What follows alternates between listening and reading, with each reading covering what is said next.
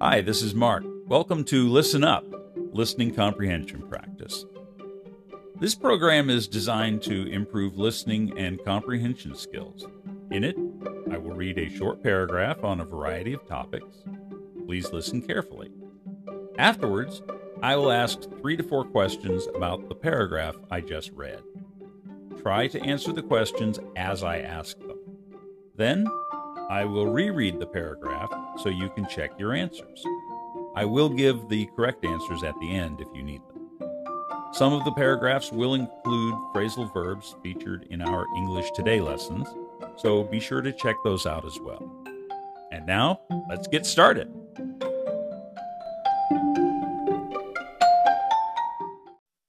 これから英語の短いストーリーが流れます。その後、 ストーリーに関して質問が3つから4つ流れますので、答えてみてくださいね。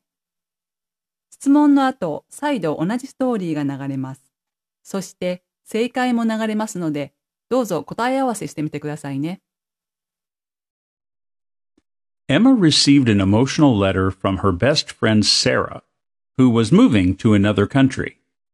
As she read the heartfelt words, Emma smiled, and she couldn't help but tear up. Sarah's letter reminded her of all the beautiful memories they shared together. Emma carefully folded the letter and placed it in her keepsake box, where she could cherish it forever. Question 1. Who sent the emotional letter to Emma?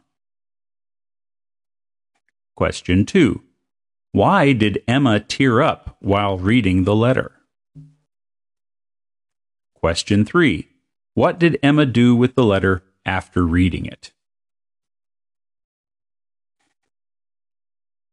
Emma received an emotional letter from her best friend Sarah, who was moving to another country.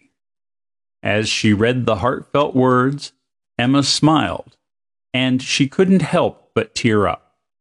Sarah's letter reminded her of all the beautiful memories they shared together. Emma carefully folded the letter and placed it in her keepsake box, where she could cherish it forever. Question 1. Who sent the emotional letter to Emma? The letter was from Sarah. Question 2. Why did Emma tear up while reading the letter?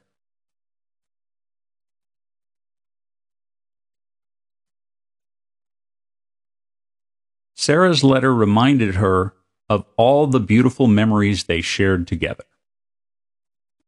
Question 3. What did Emma do with the letter after reading it?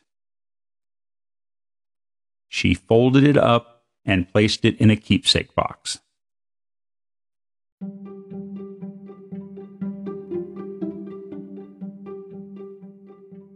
How did you do? Did you hear all the answers? If so, good job. If not, please go back and listen again. You can do it. And we'll see you next time.